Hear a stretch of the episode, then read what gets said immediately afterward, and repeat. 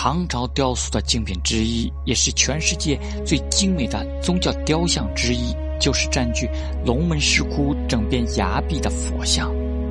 当初是置于木造寺庙之后，这尊巨型、雕工极其精细而肃穆安详的大佛，与较早时期规模同样巨大的云冈大佛形成强烈的对比。龙门大佛具体体现更高层次、更复杂的观念，代表的是比如遮那佛。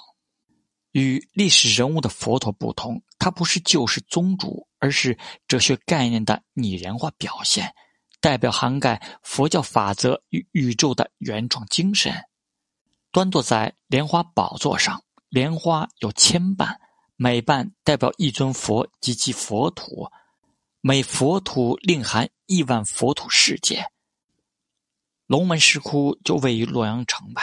洛阳是唐朝两都之一，但所发展出来的艺术风格传播远及敦煌。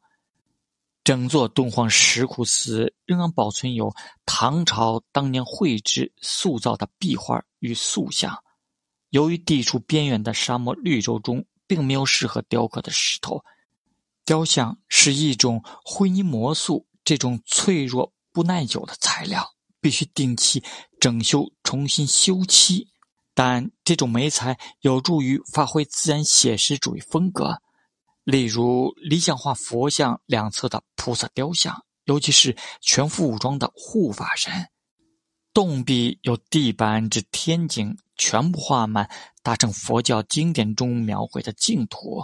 在视觉表现上，以帝王宫殿为蓝本，有层层对称相叠的建筑及庭院。公元八世纪的诗人王建就将洛阳城外的御园比作九品净土中天人所居的庭院。